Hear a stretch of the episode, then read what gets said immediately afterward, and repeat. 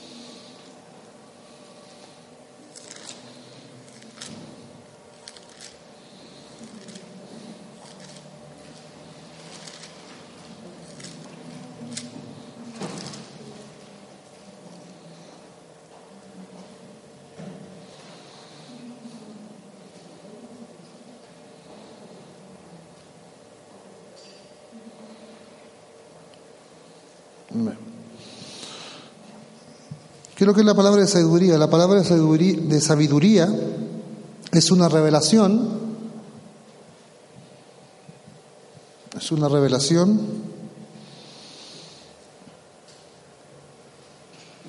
sobrenatural por el Espíritu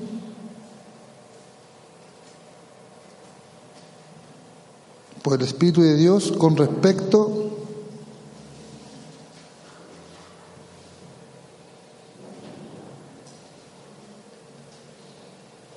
al propósito divino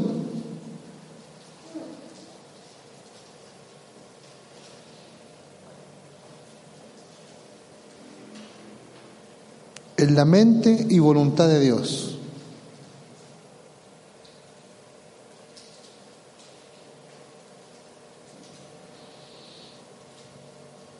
Entonces, es una revelación sobrenatural por el Espíritu de Dios con respecto al propósito divino en la mente y voluntad de Dios. Habla del propósito, se habla, sabiduría viene del saber, amén. Entonces aquí nos está diciendo que es del saber consentiente las cosas que van a suceder, amén. Esa es una palabra de sabiduría. Hechos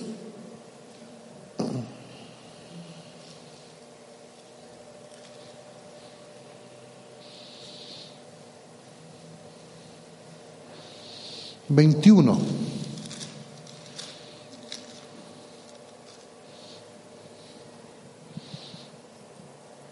Diez. Y permaneciendo nosotros allí, algunos días descendió de Judea un profeta llamado Agabo,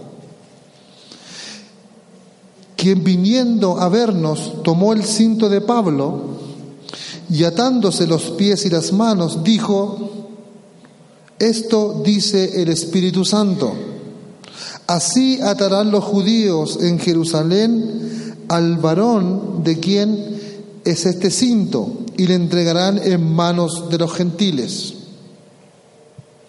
Esa es una palabra de sabiduría. El profeta le estaba diciendo a Pablo lo que le iba a suceder. ¿Era algo bueno o algo malo? Malo lo natural. Pero Pablo no desistió. Incluso hay un pasaje donde dice que él, la gente le dice, no te vayas, ¿por qué te va a pasar esto? Y él dice, no, es necesario que yo vaya. Porque él sabía ya cuál era el propósito que él tenía en su vida. Por eso habla del propósito divino de Dios. Amén. Entonces, la palabra de sabiduría es si viene alguien y te dice algo conscendiente al futuro o algo que va a suceder. Ahora cuando estábamos orando ahí, se me dijo algunas cosas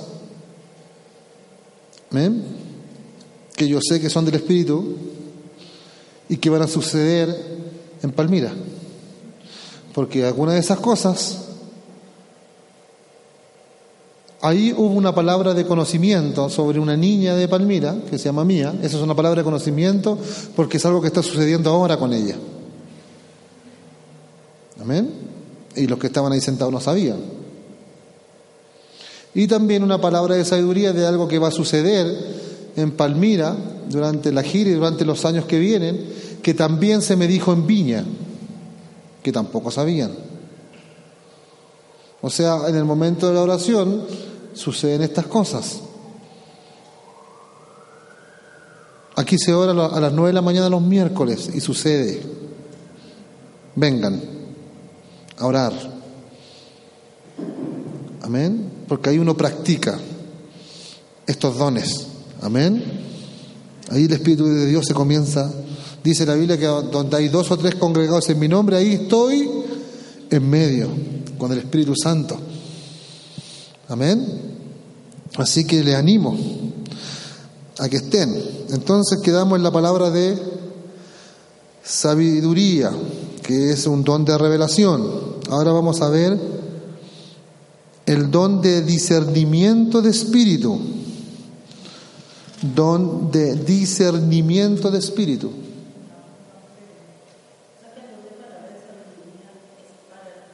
Para el futuro.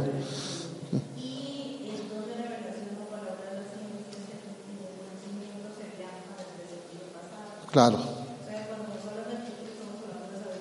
De sabiduría. Entonces usted cuando se siente y un predicador esté acá diciendo algo, usted inmediatamente dice, ah, es una palabra de sabiduría. Ah, esa es una palabra de conocimiento porque está hablando algo que le está sucediendo y a lo mejor usted conoce a la persona y dice, ah, justo lo que necesitaba. ¿Ha pasado, no? Una palabra de conocimiento. Es una palabra de conocimiento, no es profecía. Amén. Esa es la diferencia de ciencia y sabiduría con la profecía. La profecía es la extensión de la palabra de Dios. La palabra de Dios en sí misma ya es profecía. Amén. Después yo llegaba a la casa cuando íbamos a la iglesia y nos entregaban algún mensaje, nosotros inmediatamente hablamos con mi esposa, o oh, se nos entregó una palabra de sabiduría, una palabra de conocimiento. Ah, se nos profetizó porque pusieron la palabra el ministro en nuestros corazones, confirmando lo que ya está. Amén. Entonces vamos a hablar del discernimiento de espíritu. 16,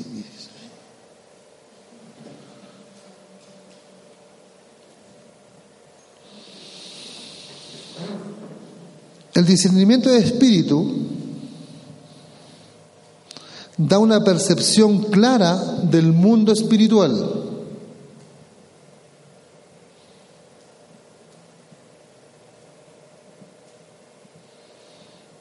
El discernimiento de espíritu da una percepción clara dentro del mundo espiritual.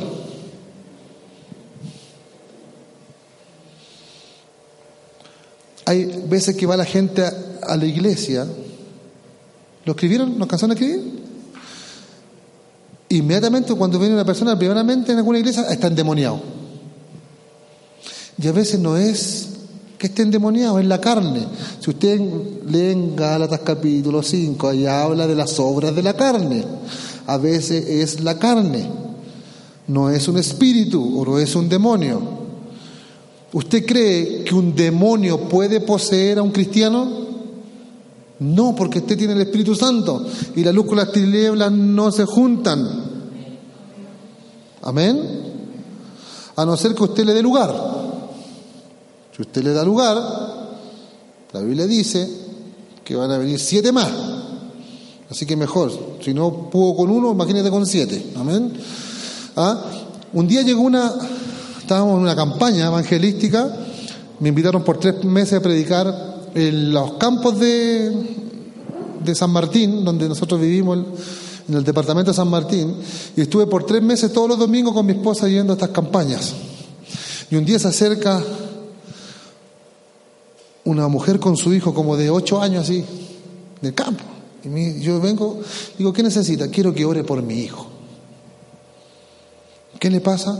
Dice, que es tan inquieto y está todo el día y salte. Y estaba mi esposa, le digo, toma el niño, voy a orar por usted. Y me dice, ¿por qué? Porque a usted le falta mucha paciencia. Y ella pensaba que era un demonio que al niño lo hacía saltar, por más. Y me miraba, lo que le pasa es que a usted le falta fluir en el fruto del Espíritu. Y el fruto del Espíritu tiene paciencia. Y él es un niño que tiene que jugar, que tiene que saltar, que tiene que caerse. Y a veces nos confundimos. Amén. Pensando que todo el mundo viene endemoniado. Que se le va a dar vuelta la cabeza ahí. Y no es así. Entonces cuando nosotros fluimos en este mundo espiritual vamos a tener una percepción clara de lo que está sucediendo. ¿Un cristiano puede ser manipulado por el diablo? Sí, por eso dice que debemos orar para frenar los dardos del enemigo. Amén. Tienen que leer Efesios capítulo 6, del 10 en adelante, ahí sale. Y también segunda de Corintios capítulo 10, versículo 5 para derribar todos los argumentos que hay en nuestra cabeza. Amén. El diablo ataca con pensamientos. El Señor te dice, todo lo puedes en Cristo porque te fortalece. Y el diablo te va a decir, ¿a dónde? Mira cómo. Ahí está ahí en el suelo. Pensamientos negativos. Es el diablo que te está bombardeando. Como sabe que tú eres un hijo y una hija de Dios, que estás en el reino de la luz, lo único que él puede hacer es lanzar dardos, pensamientos a tu cabeza. Ahí, todo el tiempo diciendo no puedes, no vas a ir, con qué ropa, con qué plata vas a hacer esto, y está ahí todo el tiempo. Mira, estás orando y no funciona. Ese es el diablo.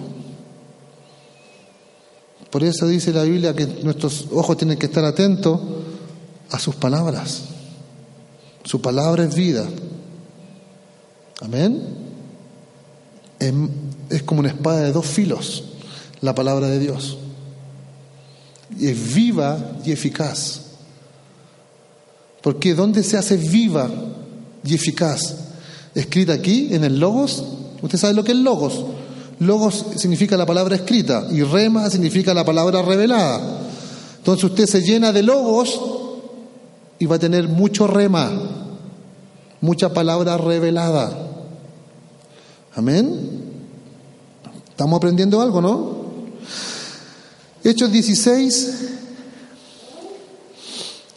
16. ¿Puede llegar una persona endemoniada a la iglesia? Sí puede llegar una persona endemoniada a la iglesia, usted tiene la autoridad para sujetar demonios. Recuerden, es más fácil sujetar a un demonio que cambiar la humanidad de una persona. ¿De acuerdo, no? Amén. Amén. ¿Por qué? Porque todo lo humano que tenemos, Dios nos dio algo que se llama dominio propio. Nosotros tenemos que aprender a dominar nuestra carne. Los creyentes tenemos que aprender a dominar nuestra carne. Amén. 16, versículo 16. Cierto día cuando íbamos al lugar de oración, nos encontramos con una joven esclava que estaba poseída por un demonio. Era divina, que ganaba mucho dinero para sus amos. Ella seguía a Pablo y también al resto de nosotros gritando, estos hombres son siervos del Dios Altísimo y han venido para decirles cómo ser salvos. Mire, el demonio estaba diciendo lo que iban a hacer. estaba predicando más encima. qué, tonto el diablo, ¿no? Ahí se da cuenta uno que es tonto, ¿no? Esto mismo sucedió día tras día hasta que Pablo se exasperó de tal manera que se dio la vuelta y le dijo al demonio que estaba dentro de la joven, te ordeno en el nombre de Jesucristo que salgas de ella. Y al instante el demonio la dejó. Para el, común de las personas, era una persona gritando. Amén. Ahí vienen los de libertad, miren, predicando a Jesús. La gente va a mirar. Y se, y se ve bonito, ¿no? Porque se escuchaba al oído lo que estaban haciendo, pero Pablo sabía que detrás había un espíritu. Y él lo pudo ver. Recuerden que los demonios creen y tiemblan. ¿Usted sabía que el diablo sabe la palabra de Dios mejor que nosotros? Si el patúo fue donde Jesús le dijo, mm, tírate ese pináculo y los ángeles del cielo van a venir a rescatarte. ¿Qué salmo le leyó? El que abre usted la casa para que no entren los demonios, el 91. ¿ah? Él le citó el Salmo 91 a Jesús. ¿Se lo sabía de memoria? Y más encima se lo abren en las casas para que se vaya. Allá en Chile se acostumbra que la gente, no sé acá, que abren la Biblia en el Salmo 91 y la dejan ahí la. Y el bailo lee. Él usa las escrituras. Dile a estas piedras que se conviertan en pan. Escrito está. No solo de pan vivir al hombre. El diablo le necesitaba la escritura. Y a lo mejor va a venir alguien y va a decir, sí, pero la Biblia dice, y a lo mejor no va a ser un seguidor de Jesucristo. Si se meten en las iglesias. Amén. Amén. Entonces, e, e, este, este don es súper importante dentro de la iglesia.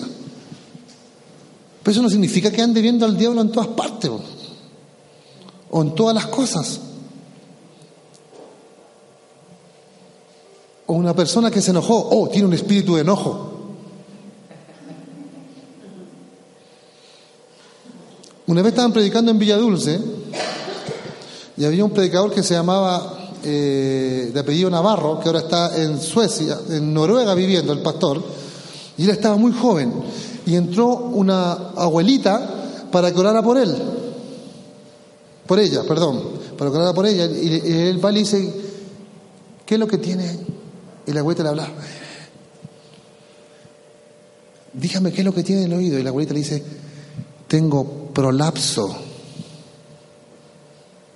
¿Usted sabe lo que es prolapso, cierto? El prolapso es cuando la mujer, cuando tiene muchos hijos, eh, se orina. Y hacen una operación, ¿no? Eso le pasa mayormente a la mujer y también al hombre, ya, pasó a mayor.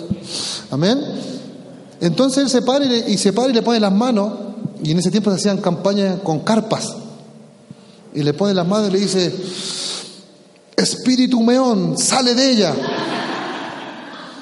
Imagínense la vergüenza. Esto, esto es verdad. Sucedió en la Asamblea de Dios en Chile.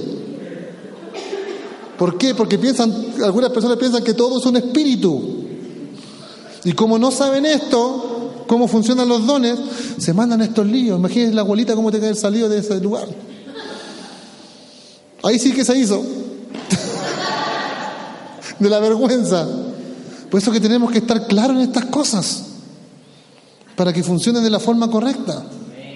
Amén. Dentro de la iglesia, porque el Espíritu Santo nunca va a avergonzar a nadie.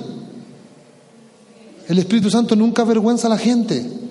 A mí me cargan esos predicadores que van y el Señor me dijo que tú te estás. No.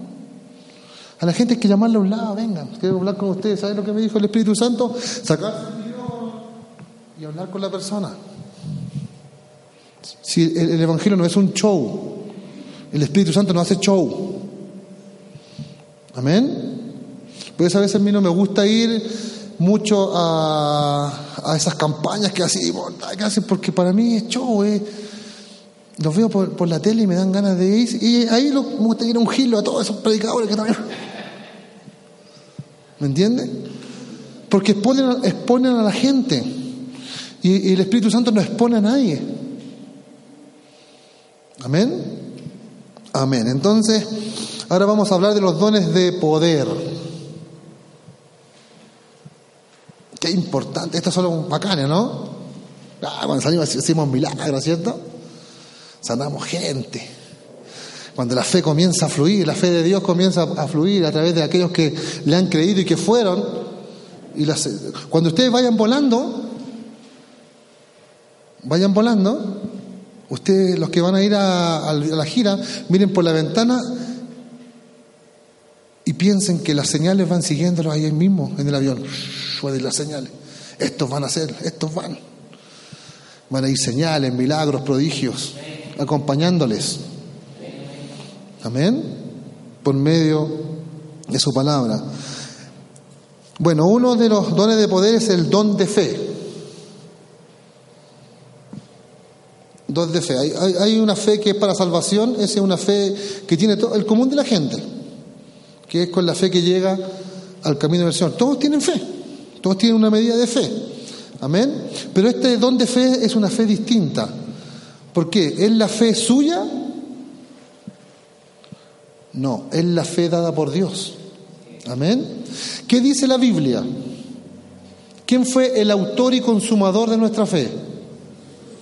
Entonces, si Él fue el autor y el que consumó nuestra fe, era porque con nuestra fe no alcanza.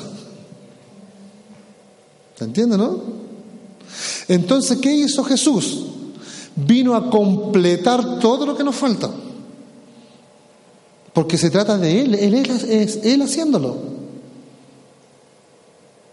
Porque con nuestra fe alcanzaba como decir, sí Señor, cuando venimos al Señor así, ah, sí Señor, aquí estoy. Y ahí viene y Él completa nuestra fe. ¿Por qué? Porque con nuestra fe, yo creo, lo personal, que con nuestra fe que tenemos, no podemos dimensionar todo lo que hay en el mundo espiritual yo haciendo milagros. Entonces tenía que venir una fe especial, una fe distinta. Y es la fe de Dios, es la fe que dada por el Espíritu Santo que fluye hacia la gente, que fluye hacia las personas. Amén.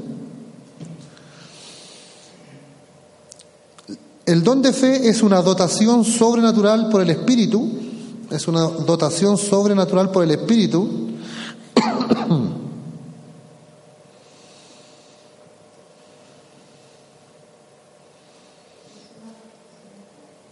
Es una dotación, dotación sobrenatural por el Espíritu Santo, por el cual, por el cual aquello que es expresado, por lo cual aquello que es expresado o deseado por el hombre,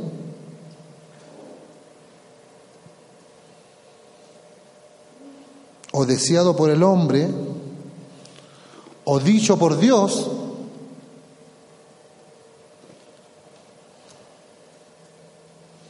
llega definitivamente a suceder.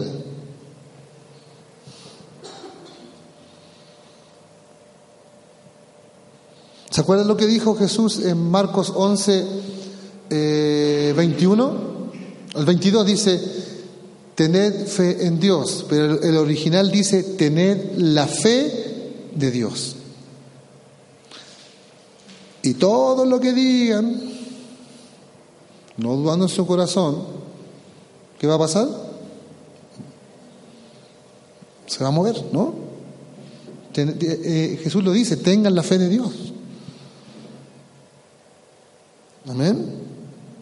Vamos a leer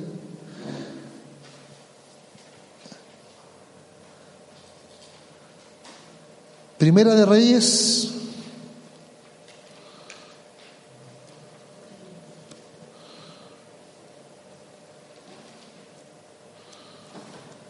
Diecisiete.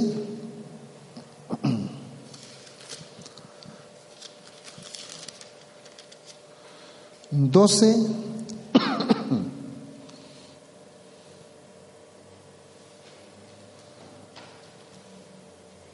Dice, Primera de Reyes 17, 12. Pero ella respondió, le juro por el Señor su Dios que no tengo ni un pedazo de pan en la casa, solo queda un puñado de harina en el frasco y un poquito de aceite en el fondo del jarro.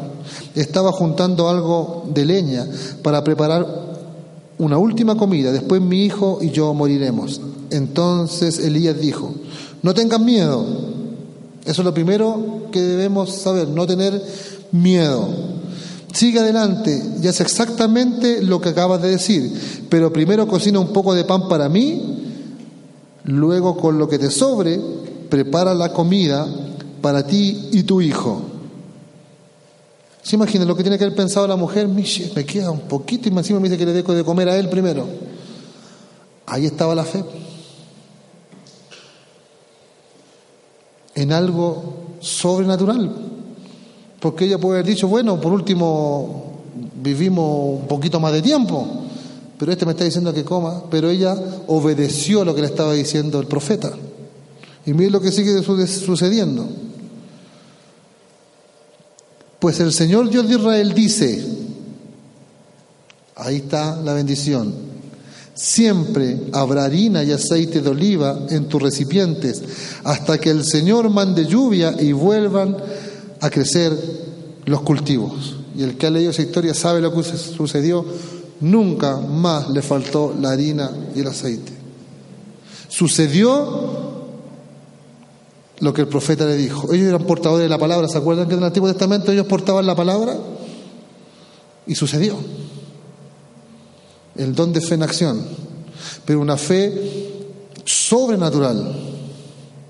Amén. Es la fe de Dios, es la fe que da el Espíritu Santo para que nosotros podamos hacer todo ese tipo de milagros. Amén. ¿Qué es lo que es el don de hacer milagros? que es otro don de poder. El don de hacer milagros no tiene nada que ver con el don de hacer sanidades. También se confunde. Una sanidad es una sanidad. Ahí lo vamos a ver después. Pero ¿qué es lo que es un don de hacer milagros? Un milagro es una intervención sobrenatural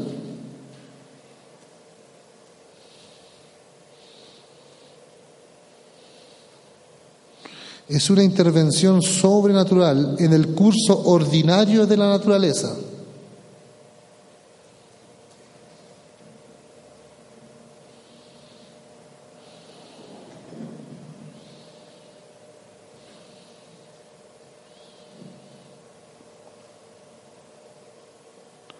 Una suspensión temporaria del orden acostumbrado a través del Espíritu Santo.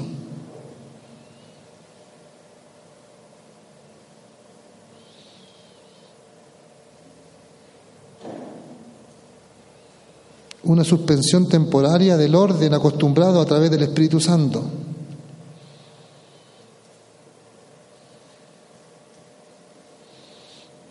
¿Quién me puede nombrar un, milagro en la Biblia?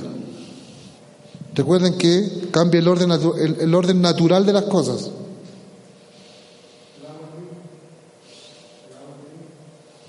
¿No lo escucha? El agua en vino. ¿Qué más? cuando se abre el mar, cuando sale agua de la roca, cuando Jesús calmó la tempestad. Eso es una sanidad.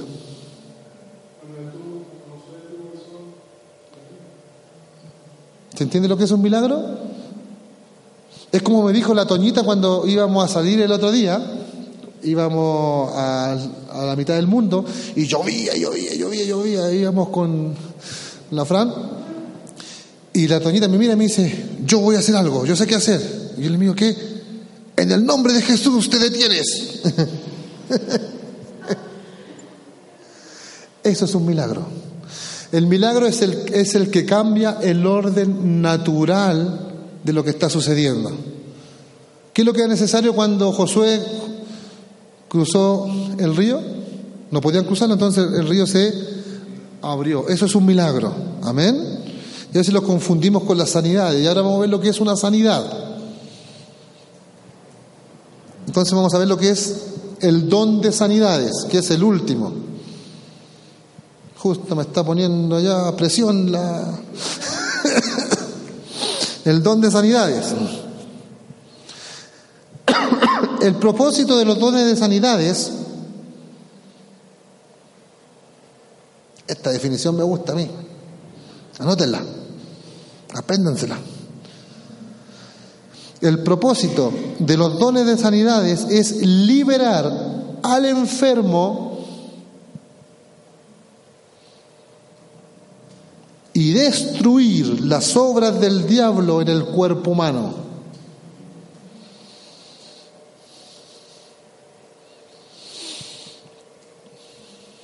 ¿Lo digo de nuevo o alcanzaron?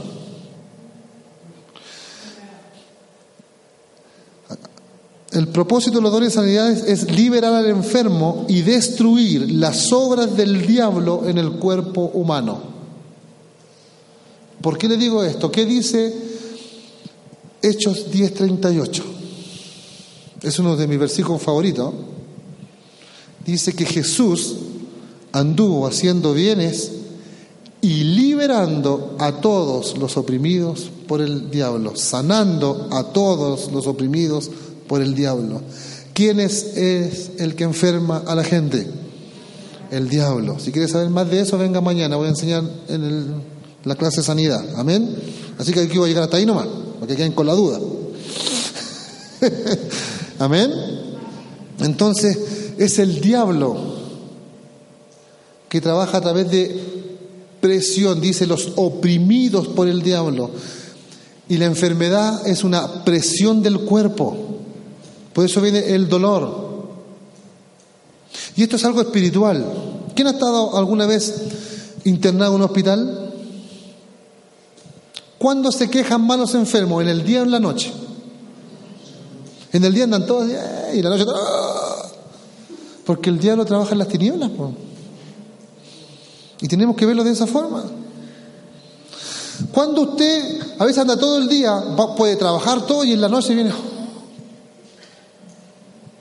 ¿Es así o no? Y viene todo el dolor y se relaja, y viene el dolor y el dolor y una presión, viene y se va, y viene y se va. ¿Por qué? Porque el diablo lo único que puede presionar es tu carne, no tu espíritu.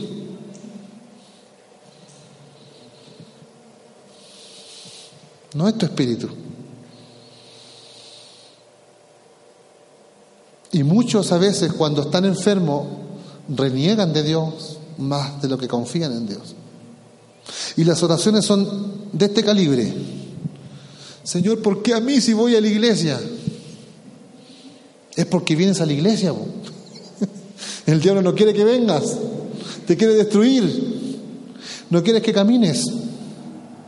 Una cosa es vivir de sanidad en sanidad que vivir en salud divina que es totalmente distinto.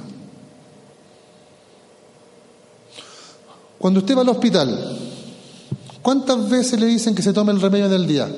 Cada cuatro, cada ocho, cada doce. Y usted coloca ahí el reloj, ah, lo toma. ¿Cuánto usted en el día, cuántas veces usted se toma la medicina de Dios en el día?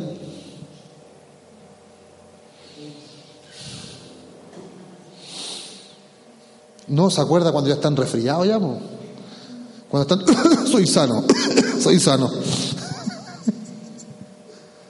Una vez una persona fue y me dijo, el Señor me sanó, estaba resfriado. ¿Y cuántos días? Siete días, pero si en siete días se muere el virus, hermano. ¿Es así o no? Dios me sanó de un resfriado, estaba con gripe. Si en siete días muere, científicamente en siete días muere.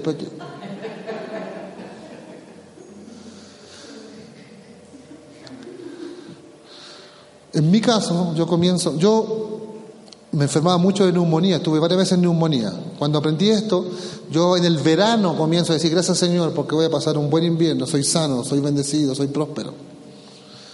Cuando la enfermedad me toca, muere, porque tengo el Espíritu Santo. Y comienzo a decir, gracias Señor, porque por tu llaga yo he sido sanado. La enfermedad no me pertenece, porque tú ya me sanaste.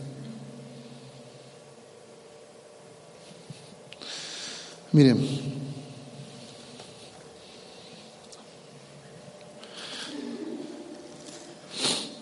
no si me quedan cinco todavía para terminar. Eh, voy a ir a Proverbios, que está acá.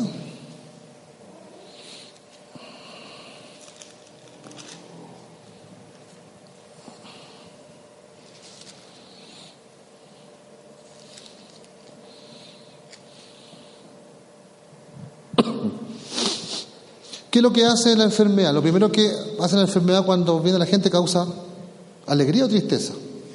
Tristeza, ¿cierto? Estamos oh, quejándonos todo el tiempo. Nos olvidamos hasta de orar. Comenzamos a pensar en el puro remedio nomás que me tengo que tomar. Me roba el dinero porque tengo que ir a comprar remedio y remedio y me roba. Eso es el diablo robando. Amén. Pero miren lo que dice la Biblia en, en Proverbios 17, 22. El corazón alegre constituye buen remedio. Tiene que andar alegre, mas el espíritu triste seca los huesos. Así que cuando usted conozca a una persona con artritis, dígale, gózate, porque te vas a sanar, porque constituye buen remedio la alegría. ¿Y qué es lo que es la alegría? El gozo es el fruto del espíritu. ¿Usted vio la película de Paz Adam? Que se, un médico que se viste de payaso y que anda por el mundo y que va con los niños y los hace reír porque se dieron cuenta que cuando los niños estaban alegres vivían más tiempo. Es importante el gozo. Mire lo que dice Proverbios para terminar 18, 14. El ánimo del hombre soportará su enfermedad el ánimo del hombre soportará su enfermedad. Mas, ¿quién soportará el ánimo angustiado? ¿Se ha dado cuenta que hay personas que son, no, son creyentes, pero tienen enfermedades terminales y viven contentos y viven más años? Porque es una ley espiritual. Porque se mantienen en gozo, en alegría. Siguen haciendo lo que estaban haciendo. Imagínense nosotros que conocemos la verdad, cuando el fruto del Espíritu comienza a fluir. Aquí quedamos y comenzamos con eso. Amén. What if you could have a career where the opportunities are as vast as our nation, where it's not about mission statements, but a shared mission? At U.S. Customs and Border Protection, we go beyond to protect more than borders, from ship to shore, air to ground cities to local communities, CBP agents and officers are keeping people safe. Join U.S. Customs and Border Protection and go beyond for something far greater than yourself. Learn more at cbp.gov/careers.